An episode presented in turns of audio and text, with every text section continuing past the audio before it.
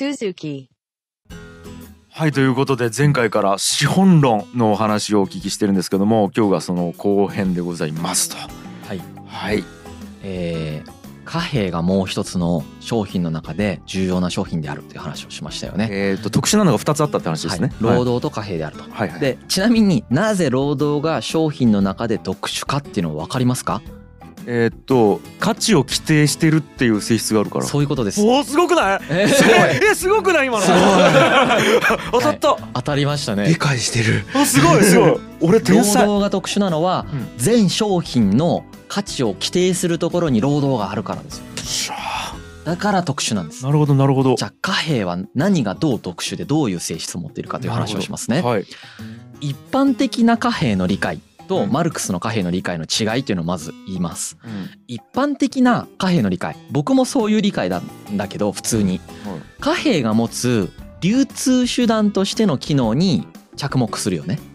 うん。だから商品流通の媒介物として貨幣をやっぱり特徴づける。うんだと思ってます。はい。商品交換が貨幣があると便利になるよねみたいな感覚で僕たちは貨幣を捉えてるじゃないですか。うんうん。でその貨幣というのはまあいわゆる円滑油のような位置づけでこう経済を回してるよねみたいなうん。感覚で貨幣を見てますよね、はい。マルクスは全く違う考え方をします。なるほど、マルクスが考えている貨幣というのは商品世界の中のキングみたいな感じなんですよ貨幣というのは。へえむしろキング。うん。商品世界の中の王様のような商品であると。うん。でこれはなぜかというとですうんねうん。商品交換というのは必ずその前に値付けがされるよねと、はい。まあ、価格が決まるよねうんうんうん。で商品というものは価値を持っておりうん。その価値は使用価値とただの価値で価値というものは価格とは違うという話をしましたよね。ありました。しかし商品交換をされるにあたっては必ず価値に基づいて価格を決めないといけないわけです。はいありました。はい価値を重心点としてうん価格というのが必ず決められないと商品交換は行われないよねはいはい、この価格を決める値札付けということをしないといけないという運命を商品は背負ってるわけです。はいはいはいこの運命が貨幣をキングにするんだって言ってるんですね。はいはいはいはい すごい解釈だよね。すごい解釈じゃない？これ。ちょっとまあ流れで言われたらわかるけどって感じですねわかる？これ。なんかすげえこと言ってんだよこれ。なんやろうめちゃくちゃわかりづらいこと言ってんよ。うんでも今の説明結構正確だったと思う。我ながら。なんか雰囲気ははいはい。その商品というはいものたちははい自らの価格を決めなければ市場で交換され得ないのでうんはその価格を決める必要性を持っているわけです。いはいはい。でこの必要性に応えることができる属性を持った商品が貨幣なんです。うんうんうん貨幣というものは一般的投下物というものとして、まあ、あるというふうにあのマルクスは言うわけですね。はい。これまた新しい概念が出てくるんだけど、はい。一般的投下物。はい。この一般的投下物というのは何かというとですね、うん。等しい値だよね。そうね。一般的に等しい値のものと書いて一般的投下物というふうに呼びます、はい。これは他の商品と定量的に交換できる商品のことを一般的投下物と呼びます、定量的に。うん、なんか米とかでもいいわけ。例えば貨幣がなくて、うん。まあその場合貨幣が米だって話になると思うんだけど、うんうんうん米1 0キロとこれを交換できます、うん。米3 0キロとこれを交換できます。みたいなうん。形で米が使われていた場合は、うんうんそれを米が一般的投下物であるというふうに考えることができます。まあ、実際にそういう社会もまああったりしますよね。確かに。時代の中のどっかであったりするわけじゃないですか。法定通貨は、えー一般的投下物の中の一個。そういうことです。ということ。だからえっこと貝っていう時代もあったし米っていう時代もあったし、まあ、貝の時代もありましたよねはいと。か金とかね中国で貝の時代もあったし銅の時代もあったしうんいずれにせよそういうふうに使われているものを一般的投下物として一旦抽象的に彼は理解するわけです。はい、これ彼の特徴だよね。うん全てのものを一回動かせない抽象的な概念まで昇華させて理解した状態で現代社会でどうなってるかを見ていくっていう考え方なんですよねここ。はとても哲学者らしいね。だよね。うんうん哲学者うんでこれが歴史的にどう変遷したかということを彼は考えていくわけですね。これはちなみに僕たちはお金の歴史で追っていったよね。実はお金の歴史でこの話してるからうん。結構もうそれを聞いてほしいんだが、えー、と一般的に人類は金を選んだよねた。一般的透過物として、金本位制とかの話はい、で出てきた。銀とか金とか選んだよね。うん。で中国とかでは貝とかを選んでいったりした時代があったんだが一般的にはやはり金が選ばれたよね。はいはいはい。これなぜ金が選ばれたかっていうとうん。任意の重量で分割可能でありうん。その分割した時にクオリティがそれぞれで変わらない。はい。からさらに合成することもできる。まあうん。くっつけることもできる。うんっていう風な形で一般的透過物としての属性を満たすことがとてもできたからだよね。使いやすかったんですね。そう、ん。一般的透過物としてめちゃくちゃ使いやすかったので金が選ばれますよね。たい焼きとかやったら頭と尻尾が価値が違ったりするかもしれないですそういうことです。はなので金が貨幣になりましたよね。はいはいはい。一般的透過物として金が固定化されていって金は貨幣として貨幣という商品として使われていくようになります。はい。はい。でこの貨幣による商品価値の表現を価格というふうに呼ぶ。まあこれはまあ分かりますよね。はいわかります値段がついて価格としてなっていきますと。うんはい。すなわちうんこの時金はあらゆる商品に対して直接的な交換可能性というものを持つことになりますよね。はいこれが一般透過物の属性になります。うんうんうんあなんなんなんかわかるなんかわ一般透過物の属性だよね。いろんなものと交換できるから一般透過物であるわけだかはいはいら、はいこれは一般透過物的属性だよね。はいはいわかるわかるこの一般的透過物属性というものが商品の価値とは別に存在している状態になります。わかりますかこれ？商品の価値はどのように決まるか思い出してほしいです。労働量労働量でによって決まりますよね。うん労働量によって決まるその価値とこの一般的透過物としての属性って別物なわけ。うん別物だよね。労働量によってこれが交換できるようになってるわけじゃないじゃん。はいはいはいそうだ違うよね。労働量はいはいはい。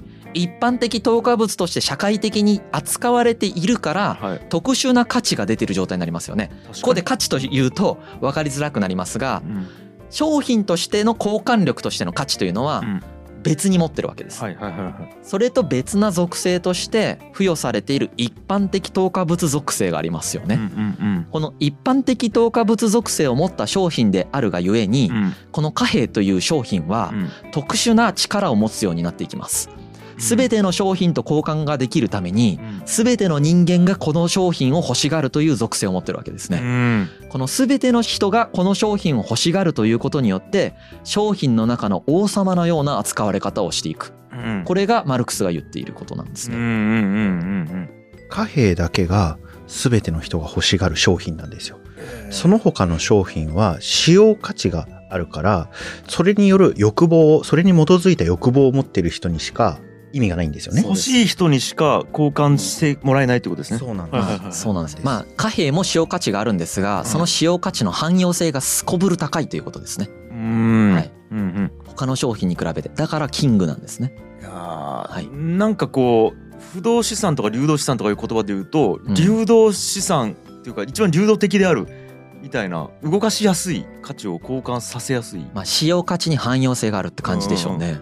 なので貨幣というものは何とでも交換ができるためにうん。全ての人間が欲しがる商品として存在しているということをまず指摘したと。はいはいはい、で一方でもう一つ指摘していることがあってうん。人々がまあ生産物、まあ、商品だよね。うん。商品を通じて結びつけられている社会においては、まあ、資本主義社会のことです。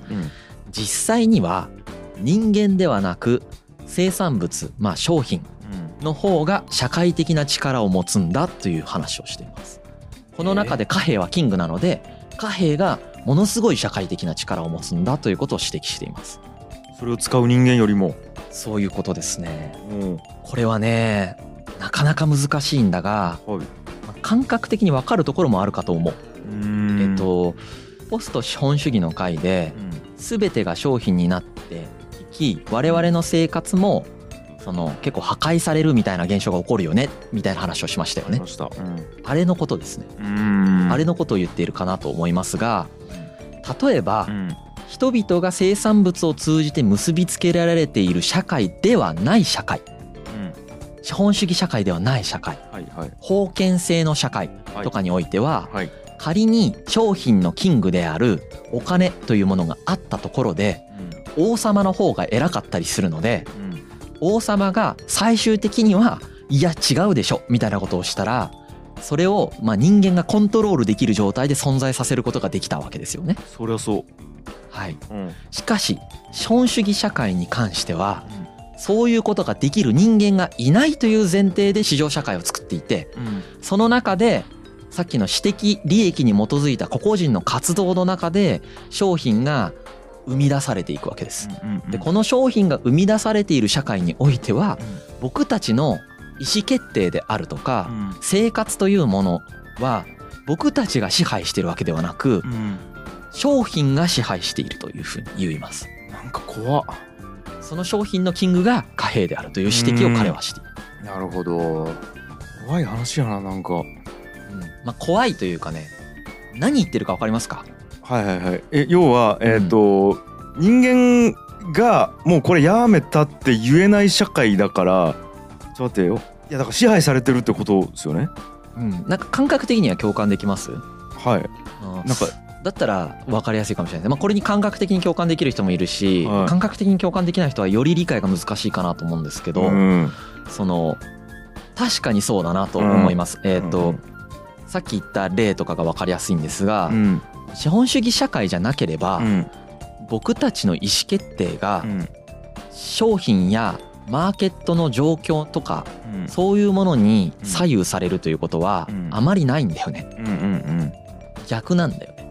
そうですよね、まあその一部の人間なんでしょうけどその時はね。うんその一部の人間の意思決定によって、まあ、社会が動いているというような状況は確かに想像できるよね、王様がこういうふうに決めたからこういうふうになりますとか、うんうん。そういう状況になくその僕たちが商品に囲まれて生きておりうん。かつその商品を交換することでしか生きていけない社会になっている。うんうん自給自足もしていないしうん井戸の水とか水道をみ飲むみたいな、まあ、井戸の水はタダでしょうけどうん。水道の水を飲むことでさえお金を払っている我々のような社会に関しては、その僕たちの行動の意思決定っていうのは商品の動きが決めている状態になる。っうんうん。ていうことを言ってます。はいはいはい、はい。まあそうですよねいや。まあそうだと思いますね、とにかくその商品の方が先行していてうん僕たちがコントロールできることではないという言い方をしてるわけ。うんうんうんこの指摘もさ一般的経済学の考え方と全然違うんだよねやっぱり。うんうんほらケインズとかの考え方ってさうん前回のボスと資本主義でやったけどなんかもう少し政府が介入してコントロールしようぜみたいなこと言ってるわけじゃないですか。はいはいはい。ありましたね。っていう社会じゃないよねって言ってるわけですうんうん。僕たちが商品にコントロールされる社会ですよね。うんうんもし貨幣がただの円滑油のように動いているだけであればうん。世界恐慌みたいなこと起こらないでしょっていうことを彼は言ってるわけ、うんですね。うんうんうんまあ。そういう円滑油とかじゃなくてものすごい力を持った人間を支配するものとしてうん出てくるようなものが商品でそのキングが貨幣だから僕たちはコントロールされてる状態で、まあ、うんこの世界を生きてますよねっていうことを言ってるわけですね。うんだから本当に経済とか市場とかをコントロールできる。経済っていうのは、まあ、商品の集まりなんだから、その商品の集まりっていうのを投与することができるんだったら、恐慌って起きないはずなんですよね。うんうんうん不景気って起きないはずなんですよ。うんうんけど実際には起きるじゃないですか。だって起こしたくないですからね人間は、で、なぜかっていうと、それが我々の力が及ばない、彼らで自立したシステムとして動いてるからなんですよ。うん。うん。うん。うん。そうですよね。なんか人間がお金を作ってるお札吸ってるからコントロールできてるって思いがちですけど、うん。実態は全然違うってことですよね。うん。まあやっぱりだから環境問題とかもこれに入るよね。あ環境を破壊しているのがなぜかというと、うやはり商品に我々が支配されているのでうん、環境を破壊しないという意思決定がなかなかできないというのはまさにこの指摘に当たることかなと思います。うん。はい、ここで重要なのはうん。このような現象が起こるには先ほどまで説明していたうん。価値が何かとかいう説明とかが全部関連しているということです。うんうんあそこが理解できていない限りうん。このような現象が起こるということを理解できないはずなんですね。うんこれも非常に難しいんですがうん。どうだろうか？いやーちょっとだいぶ怪しくなってきましたね。理解できてるのかどうかが不安なまま進んでますからね。うん。物証化っていうのは、うん価値に二面性があって労働に二面性があってうん。その労働量によって価値が規定されていてうん。それを市場上で僕たちが交換するような社会で商品に支配されている状況だからこういうことが起こるんです。その中で貨幣というものと労働というものが特別な商品として存在しているからこれが起こるっていうことを彼は指摘してるんですね。はいはいはい。はい、先ほどまでの説明でうん。商品というものは価値を持っておりうん。その価値っていうのは価格の重心点なんだがはいこの価値というものは労働量によって決まるという話をしましたよね。はいはい。はい、でその労働量というものは結果論であってうん。知的な利益を追求した上での生産配分の結果論としてそのようなものが出てくるんだという話をしましたよね。はいはいはいここまででやはりその人間が恣意的に動かせるような挙動をしてないわけです。うん。この全てが。うんうんうんまあ、労働量というのは恣意的に動かしてるつもりなんだけれども、うんうん。その労働量を決めるときに結局市場を見ちゃってるわけだから、うんうんうん。やはり恣意的じゃないわけ。うんうんここまでで人間がコントロールするという範疇を超えているがためにうんこの商品というのが人間のコントロール外の動きをしていくんだっていうことを指摘していることになりますね。はいはいはいこういう構造的なアンコントローラブルな動きをするよねって言ってるわけです。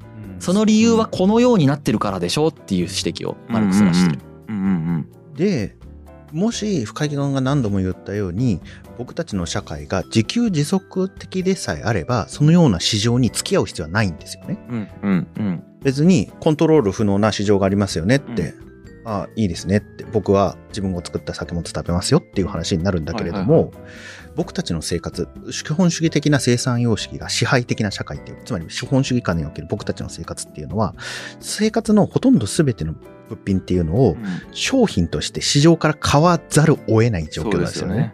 だから確実にこの市場の振る舞いに僕たちは従属してしまうっていう状況なんですよ。そうでねうんうんというメカニズムを彼が指摘している。そうですね。はい。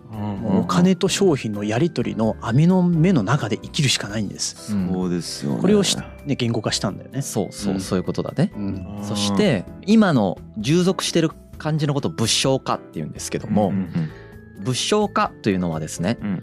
私たちが生きる資本主義社会においてうん。人々の生活や自然環境といった具体的なもの全てが抽象的な価値の運動によって編成され振り回されしばしば破壊されていくようなことを物証化と言います。まあ、市場に振り回されていることですよね。うんはい、で、えー、ともう一つ指摘していることがあって、うん。彼が、うん。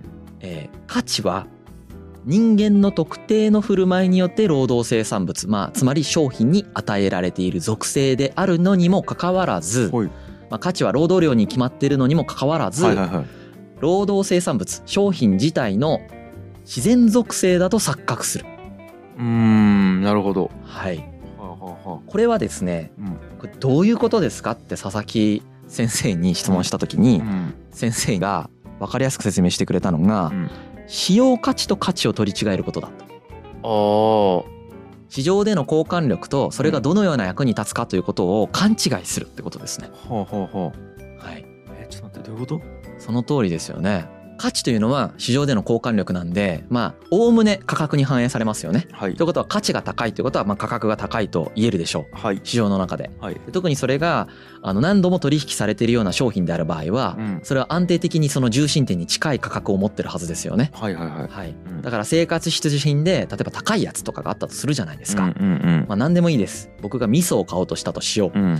高い味噌と安い味噌があったとしよう。んうん。うこの高い味噌を買うときに僕がその高い味噌の使用価値が高いと思ってしまう。うん。こういうことが自然属性だと錯覚するに近いやつです。はあ。なるほど。はい。高いものを役に立ってると思うってことですか？まあすげえ簡単に言うと高いからいいものだと思うってことです。はいはいはいはい、はい。めちゃくちゃ簡単に言うとそうですね、うん。ね、これまで何度も説明してきたように労働を投入するという僕たちの社会的な振る舞いこそがうん。物の価値を本当は決めてるんですよね。はいはい。けど僕たちはそれがいざ市場に商品として出回ってしまった時に、うん。これが何か意味があるものうん。だからうん。僕たちはこれを手に入れるんだっていうふうに思うわけですよ。はいそうねその説明とても分かりやすいね、ううんうんうん違うんですよね。そこは違うんやな。これすごいことを指摘してるんですよだから本当に。はあ。ずっと僕たちの感覚と違うなんかうわってなるところを ちょっと気ずっと指摘してきて論理的に説明分かりづらい言葉で論理的に説明してきてうん。ちゃんと読んだらまあ確かにそうかもなってなる本なんですよ。待って待って。ええ何が違うんか待ってよ。えっ、と僕はそう思ってるんですよ。だから。えっとね価格が高いということは価値があるってことだよね。はいはい。はい。はい、価値の重心点が高いところにありそうだということだよね。はいはい。はい、すると,、えー、と自分たちにとって意味があると思ってしまいがちなんだが、うん。マルクスの理論からいくとこれの価格の重心点は抽象的人間労働量で決まってるからえ使用価値と関係ないんですよ。えうん。そういうことになる。はい、そういうことになる。そういう勘違いよくするよねって言ってます。うん、ここを勘違いしてるからこそ僕たちは商品に振り回されるんですよ。うん、だからそれが物心崇拝だって言ってるんです。そう。物神崇拝って書くんですけど、物を神様として崇拝しちゃってるよねっていう。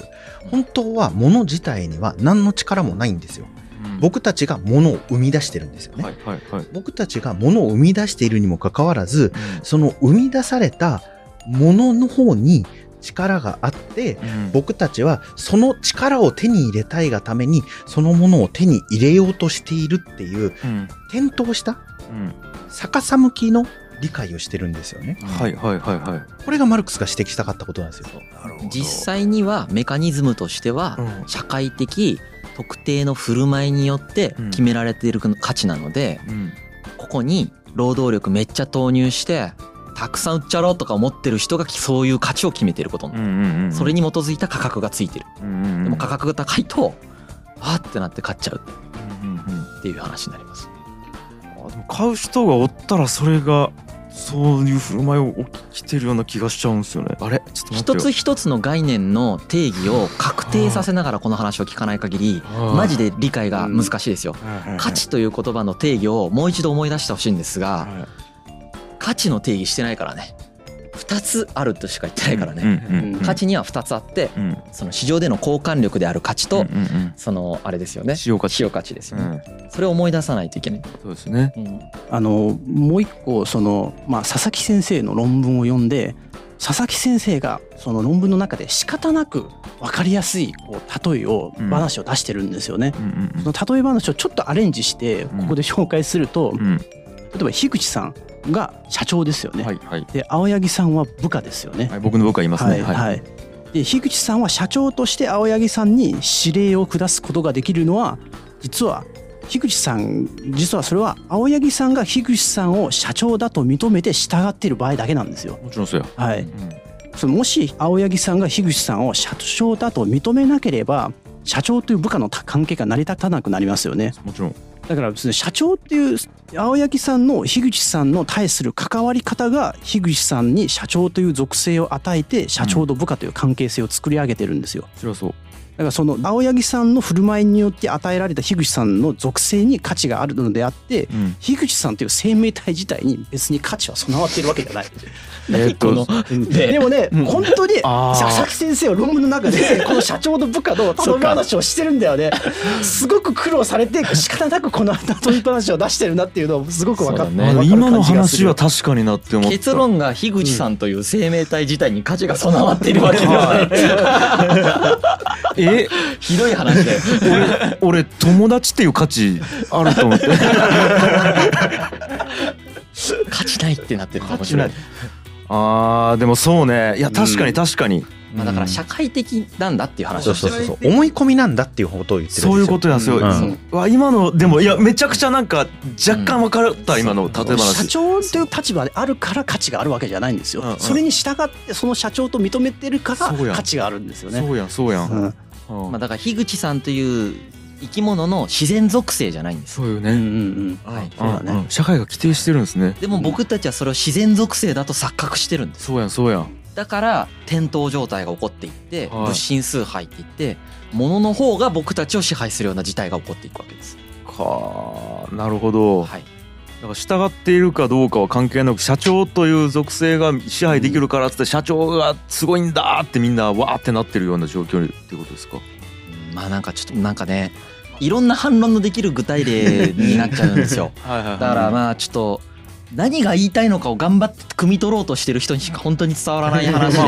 荒探ししようと思ったらいくらでもできるなとは思いますけどそうですねうん。でも本当ねずっとこんな感じだからショーンロン。うんうんほんとずっとこんな感じで、まあ、今回さ僕たちこんなにこう佐々木先生とか言って あの他の学者さんの名前でこんなに出すの初めてじゃないですか。うんうんマジで佐々木先生にめっちゃ聞きましたからね。うん。聞いてま聞いしたたやつをすぐ返すからね。理路整然に。佐々木先生はね。ね。えーまあ、うん。だから資本論の理解度スーパー高いと思いますよね、うん。ちょっと頑張ってついていきます。ははい。はい。でね、まあ、うん。それが物心崇拝。と物証化ってやつよね、うん。僕たち振り回されててうん。なんか商品に価値はあると思っちゃうよねみたいな、うん。でそのような構図が僕たちを、まあ、その中で貨幣という、まあ、その商品のキングみたいなものもありながらうん。こういうふうに振り回されてる状況が起こってるというメカニズムを彼が指摘したというところまでいいですかね。え。はい、でこの次にもう一つ新しい概念が出てきます。うん。はい、これはですね、まあ、剰余価値っていうんですけれども、うん。えっとまあ、簡単に言うと利益これも間違った説明なんだがうん。利益はい。と言ったら分かりやすいですね。はい。利益です。うん。例えばある労働者が日給1万円で1万6,000円で売れるものを作るとする。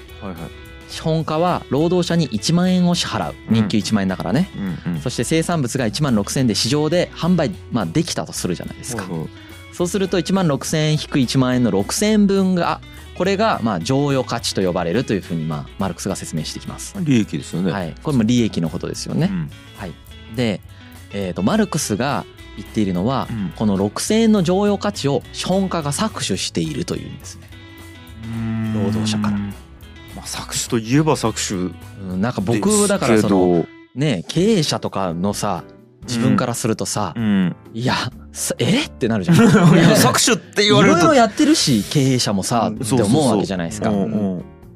ちなみにここで言ってる資本家と経営者は別ですよ。はいはいはい。厳密にはね。厳密には別です、あはいはいはい。厳密には別なんだが、うん。いやそれ利益だって取らなかったら誰が資本化するんってなるじゃないですか、これは全くその通り。はい。はい、ってなるわけじゃないですか、うんうんうん。そして経営者も誰もしないでしょってなるわけじゃないですか、うんうん。まあでもそういうことを言ってるわけじゃないんだよねやっぱりね、うん。うんえっ、とねマルクスが言っているのはうん。労働者が生み出す価値。うん。これは労働者が労働力を売って生み出した労働力の使用価値ですよねって言ってます。労働力の使用価値。どういう役の立ち方をするかっていうことですね使用価値そうですね。この労働力の使用価値は常に労働力の本来の価値を上回るんだっていう話をして交換力の方の価値を使用価値が労働力の交換力は常に労働力のただの価値を上回る。うーん。なんかこう、単純に理解すると、うん。今の話をパッと聞くと、資本家は、その、作り出したものを初めから1万6000円で売るつもりで、で、それで労働者の労働力を買い叩いて、日給1万円で雇って、6000円丸儲け出せっていう感じに受け取ると思うんですよ。うんうん。けど、資本家はそういうことはしてないんですよね。うん労働力も商品の一つとして市場に出回ってるんです。で、この労働力を資本家は買うんですよね。で、労働者と資本家はお互いの合意のもとで日給1万円という価格で労働力を買うわけですよね。はいはいこれが労働力の価値ですよね。はいはいで、ここから作った生産物っていうのは、うん。資本家は必ず高い金額で売るんですよ。そりゃそうだ。うん。じゃないと経営できないからね、うん。意味がないから、うん。それをやる意味がないから、うん。必ず高い金額で売るんですよ。うん。つまり、その労働力を用いて、この、これが使用価値ですよね。用いて作った生産物は必ず労働力の価値よりも高くなるんですよ。確かにうん。だから誰も騙してないんですよ。なるなるほどなるほど。システムとしてこうなるっていう話をしてるんめちゃですよ。くちゃ分かった。うん。うんまあでも当たり前の話であり、うん。それで利益上げるの何がダメなのって話になるじゃないですか、うん。めちゃくちゃ分かった。じゃないとだって成り立たないし別に全員理解してるじゃんっていう話なわけですよね、でもう少し先に進めますね、うんはいはいはい。この労働力という商品の元々の価値うん。は一体どのように決まっているのか。当然これも抽象的人間労働量で決まってるはずですよね、量商品である以上ははい。抽象的人間労働量に規定されて、まあ、価値が決まっていきますから、うんうんうん。えー当然そうですよね。でその価値に基づいて価格つまり給与が決まってるわけですよね。うんうんじゃあこの労働者が労働力を売るためのうん。抽象的人間労働っていうのは、うん。まあ、何に該当するのかということですね。それは一体何なのかというと基本的には労働者が生活していく生活費です。おーはいはいはい。まあまあそこまあそうかなっていう感再じ。生産。労働再生産。そう労働次の日も、えー労働ができるためにはい。その人が必要とするコストが抽象的人間労働。はいはいはい。はい。うん。これによってその人の、えー、と労働力の価値というものが定められ、うん。そして価格つまり給料が決まっておりうん。それを、えー、と市場で交換する。つまり賃金をもらうという契約をして、うん。えーとそこで働くという雇用契約を結んで働く。うん。ただそれによって生み出された商品の価値というものは必ずその労働の価値よりも高いですよねということを指摘しているという状態ですよね。はい、そうですね。逆逆にそうじゃないとやらないから、うん。今やってるやつは全部そうであるだろうっていうことですね。そうですね。はいはいはい。で、まあ、当時のですね、まあ、これが搾取であると彼が言っていることをうん。僕たちが、うん、それを搾取と言ったら全部搾取なんじゃないって思うのはどちらかというと状況の違いですね。今の状況と当時の状況の違いを考えた方がいいと。ほうほうほう。当時の状況っていうのはその労働運動が起こる前ではまあその体が変形したりとか死んだりとかしながらはいものすさまじい劣悪な環境でうん。労働者が動かされておりうん。未だそのマネージメント業務みたいなものがそんなに存在していない状態でうん。資本家が用意するものといえばその、まあ、経営みたいなのがあんまりなくてやることといえば機械をちゃんと買って置いときますみたいなことの方が大事だった時代はいはい。このような時代においての搾取構造として彼は、えー指摘してます。なるほど。はい、うんうん。なのでおそらくマルクスが現代のこの現状を見れば、まあ、搾取構造のところもあるがう、ん。えー、と必ずしも全部搾取だよねと言えないところもあるかと思います。つまり今の僕たちの働き方うん。というのはその一部の人たちは、えー剰余価値うん。を配分されている状態であると資本家からはいはいはい。なるほど。言えると思います。前回樋口さんがうん。なぜ同じ時間を働いて給与が違う人が出てくるのかっていう話の説明の一部はここですよね。うん。同じ時間働いて全部労働力として売ってる人とその労働力としての対価プラスうん。剰余価値の分配を受けてる人がいるんですよ。なるほど。なるほど。なので違いが出てくる。はあはあは一部はね、いろいろなケーススがあると思うんですけなど。るほどなるほどなるほどまあなのでその剰余価値を受け取っている労働者とかが、うん。まあ、その今の現代ではうん。いる。やっぱり3,000万円もらってるサラリーマンの人とかもいるわけじゃないですか、うんこの人が全部搾取されてるとは言えないですよね。うんやっぱり。そうね。なので配分を受けている。と言えるでしょうと、なるほど。だから、はい。えっ、と営業でいっぱい本数取ってきた人はお前がいっぱい売り上げ立ててきたからちょっと給料プラスするよっていうのはうん。配分を受けてる状態うん。ですよね。これがはいはいはい。はい、なのでまあその当時の状況を指してこのような表現をしているというふうな理解をした方がいいんじゃないかなと思います。と認識しているファクトの違いの差分っていうのをね意識した方がいいかもしれない、ねね。見てる世界が違うよね、うん。はい。なるほど。まあ、とはいえ現代でもですね、うん。やはり労働の再生産ができるうん。のがその賃金ですよね。うんうん。要はですね例えばねこういうことも言えるのかなと思った。らちょっとこれもしかしたらあの解釈間違ってるかもしれないんですけれども、こうんうんれ僕がその解釈したのはね、こう自分の給料を上げていくためのうん。活動ができるような生活をしている人とうん。そうじゃない人がいますよね。うんうんうん。例えばよはい。1日18時間労働してますとか。はいはいはい。18時間労働してはい。お金もらってます。うん。でその状態で新しい資格を取ったりとか新しい技術を身につけたりみたいな勉強時間みたいなの取れなかったりするわけじゃないですか、はいはいはいはい。そういう状態でしかも低賃金ですみたいな人ってこの世に存在しますよね未だに。ねああでしかもあんまり給料が上がらない、そう頑張っても。そういう人がやっぱりこういうマルクスが言ってる搾取構造の中にいると言ってもまあいいかと思います。なるほど。はい。はいはい。いるしね。いそうですね。うん。まあ日本にも普通にいるかと思います。はいはいはい、はいあと日本ではないその発展途上国とかであるとうんよりいるよねやっぱり、うんうんううんん、立ちが悪いのは先進国が発展途上国に対してそういうことをしてる時があるということがまあ社会問題として出てきたりしてますよね。うん。まあ、安い賃金でうん。その人たちがその階層の移動が起こらないような形で労働させてる状態です。はいはいはいつまりで生きていけるだけの労働採算できるお金だけを払って、はい、お金だけを払ってる状態っていうのは資本家が全てを搾取し、まあ、剰余価値全体を搾取している状態、うんうんうん。これが彼らが自分の階層をまあ階層っていう言い方もちょっと微妙なんですけれどもうん。その自分の労働の価値を上げていけるようなうん配分をしている状態。っうんうんうん。ていうのがまあ実現しているところもあるしうん。いまだに実現していないというところもやっぱりあると。なるほど。この未だに実現していないところがあるというのが一つやはり彼が指摘した資本主義の構造的な特性であるというふうに言えるのとうん。ここで重要な指摘がもう一つあるんですけれどもマルクスの考え方からいくとですねうん。僕はまあ今ちょっとこれは該当しないところも普通にあるのかなと思ってるんですがうんあのもっと勉強したらそうなのかもしれないしもっと勉強しても僕は違うと思うのかもしれないんだがうん。マルクスが指摘しているのはここで資本家は剰余価値をたくさん受け取った人がうん。要は搾取した人の方がうん資本家同士の闘争の中で生き残るんだという話をするわけです。うんうんそういう構造だろっていうことを言うわけです。なるほど。資本家同士も当然競争にさらされてるわけなんですよなるほど。だからすげえいい資本家がいて、うんこの剰余価値労働者に分配しますっていう話をしたら、その商品の価格変わっちゃうわけじゃないですか、うんうんそうすると市場の競争で、が下がるわけだよね。うん、勝てなくなっていくわけですよねそうね。でうんこれ勝てなくなっていくとより搾取した人の方が市場で生き残っていくっていう挙動が起きるんですよ。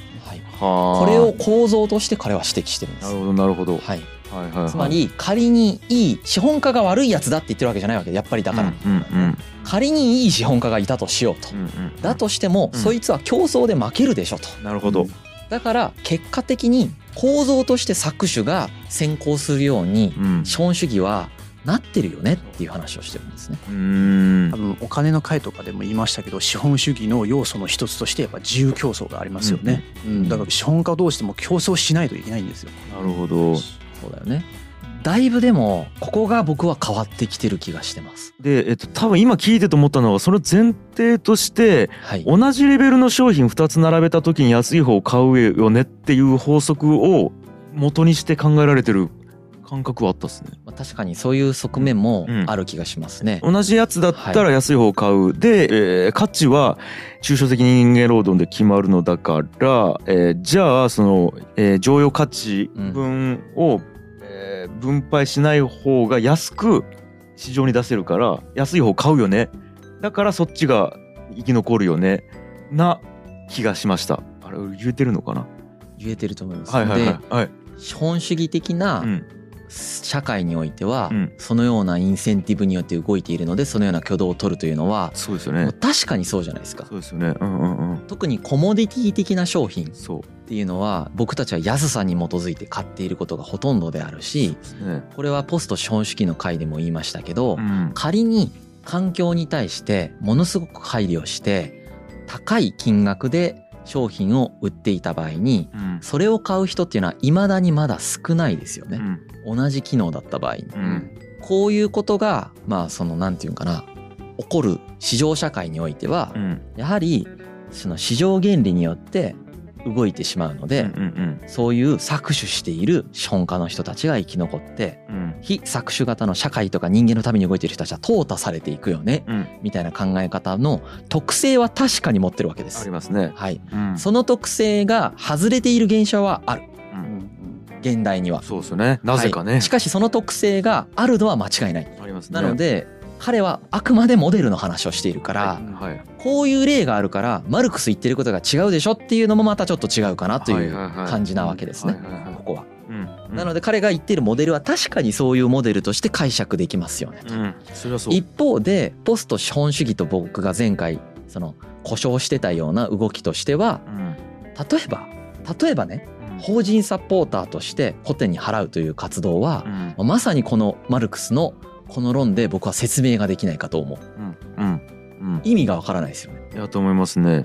うっていうことは、まあ、今後起こっていくんじゃないかなと思うんですよね。うんうんなんでまあそそういう意味ではマルクスが言っている資本主義じゃない社会がなんかちょっとずつ出てきてるみたいなね。そうですね、うん。そその証拠かもしれないですね、はい。説明できないことが起こってるはい。まあ、それをポスト資本主義と呼ぶのかうん。資本主義のさらなる進化系と呼ぶのか、まあ、それはまあ呼び方の問題かなっていう感じがしてるんですけど、はいはいはい。はい。うんまあ、いずれにせよマルクスが指摘したことはですね、うん。そのように結果的に構造として常用価値をより多く搾取した資本家が生き残っていくと。はい。そういうことが起こっていくと、まあ、資本家同士も競争していますから、うん結果的に大資本家とうん。うん労働者っていう二極化が進んでいくよねと。この傾向も正直今のところ当たってるわけですよね。う。んトマ・ピキティが指摘していることはまさにこれなわけでめちゃくちゃ金持ちの人とうん。そうじゃない人たちに二分化してるじゃないですか今、はいはいはい。中産層中産層がいなくなっていって。うん。はい。うん。日本もそうなっていってるよね今うん。結果的に。うん。だからそういう傾向資本主義という社会が持ってるよねという指摘はやはりある程度当たってる可能性があるわけ。うん。ということを指摘しながらうん。そういうふうに2つに分かれていくからうん。ここからが大事なんですけれどもうんうんこの少数の大型資本家と多数の搾取されている労働者に分かれていく。はい。この搾取されている労働者の人たちはいずれ革命を起こすであろうというふうに思うわけです。なるほど。それはフランス革命とかを見ててそう思ったんでしょうね。うんうんうん。これが今のところ起こってないわけです、そうですよね。はい。まあ、今後も革命みたいな形で起こるのかという感じはしますよね。そのような起こり方はしない気がします。うんけどね。これ革命ってたおそらくまあいろいろな解釈の仕方があると思うんですけど少なくとも資本論の中ではこの後暴力的な革命が絶対に起きるぞみたいなことを言ってるわけじゃないんですよマルクスは。ほうマルクスが言ってるのはこのように生産手段ですよね富を生み出す装置っていうのを少数の資本家が独占している状態っていうことは生産手段がぎゅーっとこう中央集権的になってるってことですよね。でそれをたくさんのプロレタリアートがそれに従属している状態になってるってことですよね。うんだったらこの生産手段をみんなで共同所有すりゃいいんじゃねみたいな話になってくるわけですよね。はいはいはいこれ資本主義的ではない次の社会じゃないですか。うんうんこのために労働者同士って助け合っていくアソシエーション作っていったらいいんじゃない？みたいな話をマルクスはしていくわけですよ。そうそうそう。そう。なるほどなるほど。そこが共産主義社会につながっていく。んです、うんうん。なんかマルクスがやっぱりこう理想としてた社会っていうやっぱちょっと昔の社会で要するに川の水をみんなで仲良く使おうっていう要するに共有財産としてみんなでそれを使っていきましょうっていうのが彼の中での一つの理想なんですよね。はい。で彼がここで言ったのはこう歴史が進んでいって資本主義の後に何が来るかっていうとやっぱり最終的にそういう共有財産みんなみんなが一つのものを共有して使っていくといううん個人の私的所有っていうのはまあなくしていくって言っていいよね。なうん。なくなっていくっていう。うん。そういう社会を彼はやっぱ想定してましたね。うんうんうんなるでほど。まあ、歴史的に言うとね、うん。まあ、彼のこの考察というのはうん。その一時期は思いっきり外れてるから嘘だったねってなったんです。なるほど。一回。うんうん。資本主義めちゃくちゃ反映したじゃんと。うん。みんな生活豊かになったじゃないかと。うん。全然マルクスが言ってる状態になってないじゃんってなったわけですね、でだけどそのリーマンショックとかが起こって、まあ、実際にちょっと彼が言ってることに近いことが起こってるじゃないですか今。はい。はい。だから見直されてるんですよ今。うーん。なるほど。あれってなったわけ。はいはいはい。おやおやおやってなってるわけです、うんうんだから80年代から90年代を通して社会主義とか共産主義の経済体制を採用した国はどんどんどんどんダメになっていって、はいはい。資本主義の国っていうのがどんどん経済的に強くなっていったわけですよね。はい。そしたらやっぱり資本主義の方がいいんだと。うんいう話になっていったわけですよ。うん。でマルクスが言うような革命みたいな格差が拡大して革命が起きるみたいなことが起きずに、うん。分厚い中間層が先進国では育っていったわけですよね。うん。じゃあ説明できないじゃんっていう話になってたんですよ当時はね。うん。うん。けどこれはもしマルクスに対してすごく好意的に見るんだったら、うん。資本家たちが市場というものを維持するために中間層への分配っていうのを一時的にやってただけなんじゃないかなるほど。はい話ですよね。はいはけどこれが産業構造が製造業からまた別の産業構造がの収益性が変わった時にい。その投資とかあの剰余価値の分配っていうのの分配先が変わったがためにもうマーケットとしての中間層必要ないからそこに分配が行われなくなって今2000年以降我々の経済格差ってどんどん広がってるじゃないっていう見方もできるんですよ。うわだからどっちが正しいかはねまあ多分よくわかんないんだそうだろうね。うん。まだだからそのよくわからない。うん。まあでもそれも冒頭も言ったようにマルクスっていうのはやっぱり政治的イデオロギーとかなり結びついてしまった人なのではいはい。まあめちゃくちゃ批判されるかうん。めちゃめちゃ称賛されるかのどっちかなんです。うん。僕たちが提唱しているのはうん。そのどちらでもなくうん。彼を過去の例えばカントとかヘーゲルとかみたいなうん。一思想家として捉えた時にうん。僕たちほらヘーゲルをさめっためたに言ったりもしないしうんめちゃくちゃすげえとかも言わないじゃん。へえってなるじゃん。そういうふうに受け取ればいいんですよ。うん。マルクスもそうですね。いい悪いで評価するようなものではないですね。彼が考えていることのうん。僕たちに役に立ちそうなところとかうん。えーと活かせそうなことは活かせばいいしうん。まあ冷静に見てやっぱ違うんじゃないかなって思ったことは違うんじゃないかなと思って別に全否定をする必要もないしうん。そのようにフラットに見ること見る見られるべき思想家の一人だと思います。うん。活動家の。まあ彼が革命家だったからね。うんうん。そのすごくそこが反動が大きいんだけれどもはいはい立派な思想だと思いますねやっぱりね。うん。思考の枠組みの一つとして勉強することはもう非常に大事だと思いますよね。うそうですね。ん。まあ一応繰り返しとくけどコミュニストじゃないからね僕。うん。あ当たり前だけど。誰も勘違いしてないと思うけど。コミュニストって共共産主義者。産主義者のことですね。あーはいはい。うん。うん。誰もさすがに勘違いしないと思うけど。一応マルクスを語るっていうのはあらゆる危険性をはらみますんで声高に宣言しますがはい僕はどちらかというと資本主義が好きです。僕も財産の私的所有が大好きです。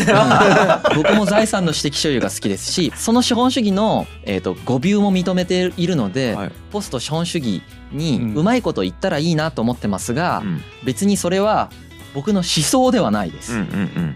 前回ねポスト資本主義の話をして、うん。今回マルクスの話してるんでうん、はいはいはい。あの過剰に言っときますね、はい。あの一応過剰に言っときますが、はいはいはい。あの僕はポスト資本主義に移行させたい人じゃないです。なるほど。はい。データベースを作るにあたっての手段としてうん。今の資本主義よりポスト資本主義がうん。ポスト資本主義とかうん。資本主義の次のうんちょっと進んだ資本主義みたいなものがうん。良いのではないかと思っているだけであって、はいはいはい。あの資本主義クソだ打倒しようとかも思ってなければ、うん。あの共産主義万歳とも当然だけど思ってない、はいはいはいはい。はい。うん。一応言っとく。お願いしますよ皆さん本当に。なぜなら僕は経営者で資金調達とかゴリゴリでやってきた経営者の一人だから。資本主義社会の中で揉まれてきましたからねいいところも悪いところも見てきたわけです。資本主義の中で買ったベースを引き。私的所有をね。私的所有所有してる。そうなんですよ。はい。なんであの、すごいそういう発言に取られかねないことも言ってきたんで、めちゃくちゃ今ここで強調しておきます。はい。まあ大丈夫でしょう。さすがに。さすがに大丈夫だと思うけさすがに大丈夫でしょどもう言語化しておきます一応ちゃんと。はい。うんということではい。資本論はこういう感じで収束して彼が考えたことはこういうことであったと。ほんの一部ですけどね。でしょうね。いやー。なるほど。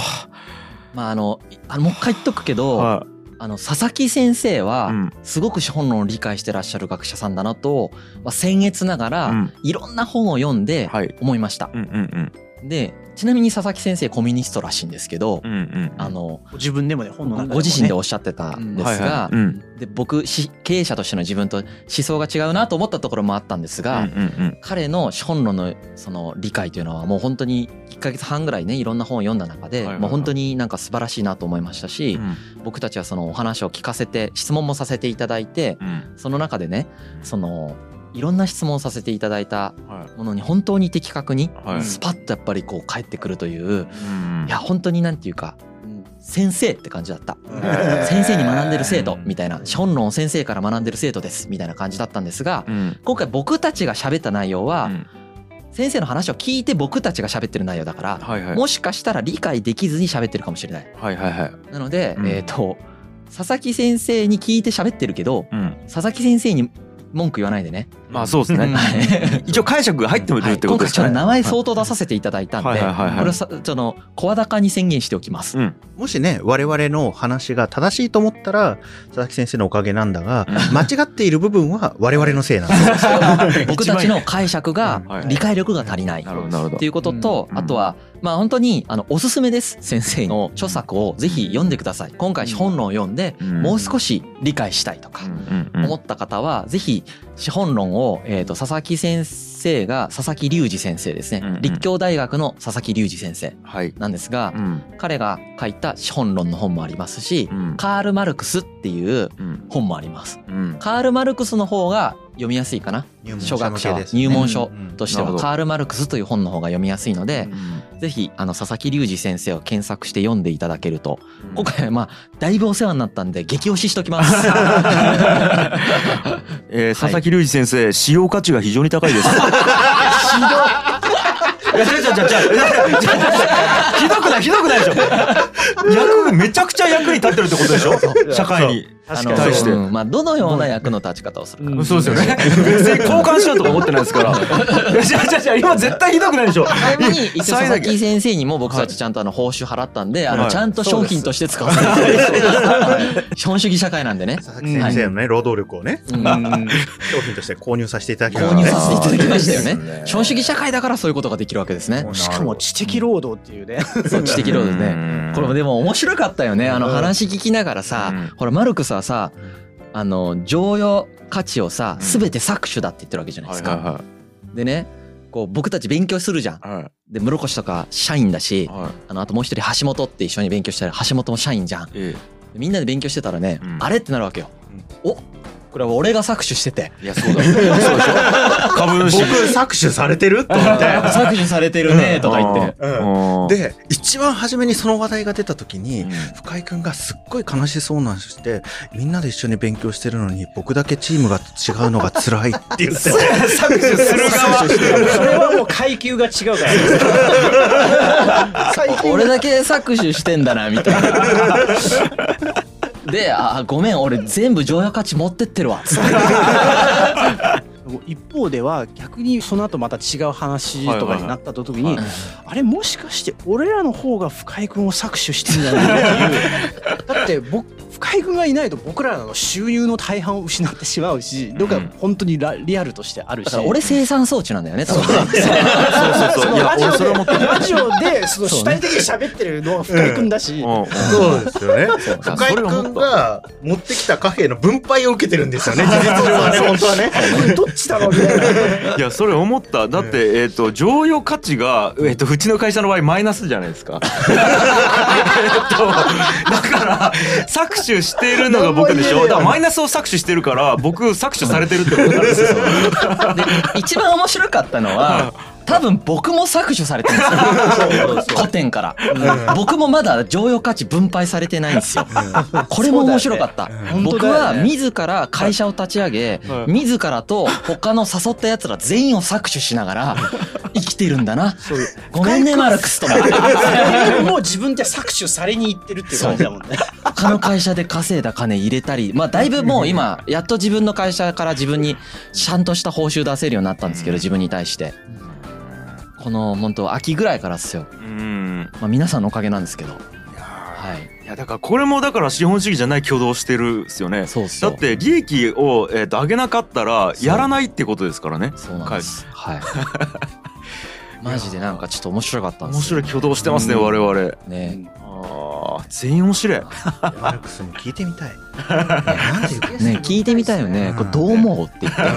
淘汰されると思う。そう。そう、そうなんですよ。そうなんですよ。もし僕が搾取してなかったとすると、はい古典はこの後淘汰されるんで、資本家の競争の中でね。そうっすよね。あのあじゃあどの道死ぬんだみたいな ーそうするとあの室越とか橋本とかヤンヤンから見るとさ僕がさっき言ったみたいに僕がいるからこの仕事でなんとか生きてるのに、えええええっ、と搾取されないとうん古典が淘汰されるから どの道淘汰されてるんだよね。はいはい。そうね。どう解釈してもめちゃくちゃ面白いんですよ。資本論から僕たちを解釈すると、うんどの解釈でもめっちゃ面白いんですよ。うんええもう生きる道ないやん。そう。こういう、だから多分、マルクスはこういう悲壮感の中でね、資本主義社会を見てたんだよね。なるほど。僕たちはまあそこまで悲壮な感覚で自分たちを見てないからう、ん。彼から見るとそういう風に見えるのかもしれないです。うんいやーちょっとマジで評価してほしい誰かに。面白かったですね。面白いっすねもしかしてマルクスからは君たちこそ本物のプロレタリアートだとか言われてそっか俺ら褒められるの。褒められるかうんどうなのそれ。い次の社会を担うんだ君たちはや、嫌だわ。コミュニストじゃないからね褒められてもね困るよねとということでです。ね。ということで。はい。次回はエンディングというかまあラストですね。はい。ついにこういう活動をしてきたマルクスがまあ死んじゃいますよね。はい。そこの、まあ、亡くなるまでの話をしてみたいなと思います。いやーありがとうございました。はいはい。G. Kaye Suzuku.